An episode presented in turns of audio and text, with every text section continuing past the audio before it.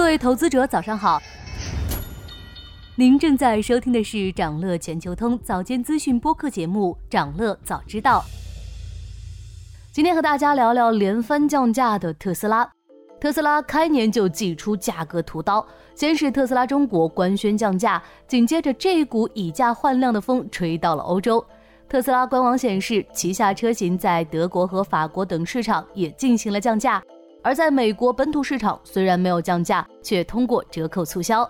特斯拉这些动作也是源于电动车需求放缓，并且这种趋势是在多个市场同时出现。根据德国联邦汽车管理局的数据，2023年德国电动车销量增速有所放缓，而特斯拉在德国的新车注册量下降了百分之九，市场份额降至百分之十二点一，电动车销量第一的位置被大众所取代。并且由于德国国家补贴的逐步减少，叠加高昂的借贷成本，导致电动汽车需求总体上一直在放缓。另外，中国市场也有同样的趋势。乘联会发布的数据显示，一月一日至十四日，新能源车市场零售二十二点六万辆，同比去年增长百分之三十三，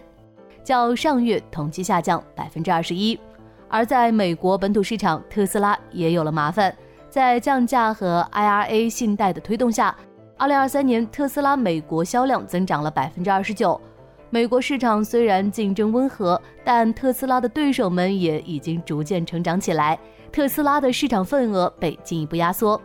过去一年，电动汽车市场竞争不断升温，特斯拉面临众多其他汽车制造商的挑战。2023年。中国汽车制造商比亚迪销量已超过特斯拉，成为全球最大的电动汽车制造商。但是，进入2024年，特斯拉的处境并没有明显转好。近期，美国一些极端低温天气很有可能进一步加重人们对电动车的担忧。电动车在严寒中几乎进入冬眠状态，芝加哥各地的公共充电站成为电动车的坟场，这很可能会抑制本就放缓的销量增长。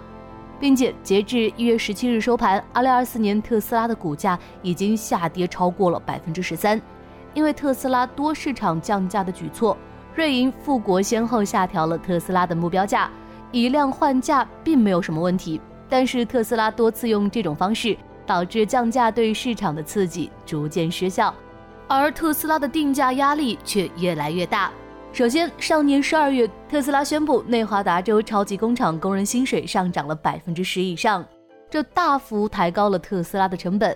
当定价降低时，双向压缩利润空间。员工持股计划的确可以控制现金的消耗，但是特斯拉股票的吸引力正在降低。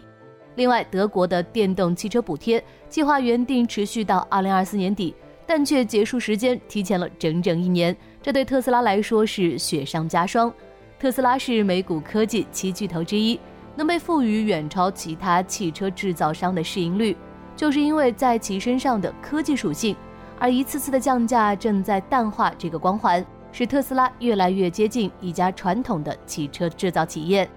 二零二三年，特斯拉把销量的增长放在了首位。随着补贴减少、竞争加剧、人力成本抬升，特斯拉如果继续这种策略，二零二四年可能会更艰难。频繁的降价会让已购车的车主不满，会让准客户想再等等看是否有更大的优惠，同时也是在消耗品牌力，降低市场对其的认可。如果降价已经无法推动特斯拉销量大幅增长，同时因为降价导致净利润承压，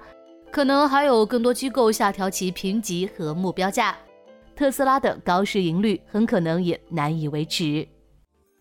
想了解更多新鲜资讯，与牛人探讨投资干货，现在就点击节目 show notes 中的链接，进入掌乐全球通 app。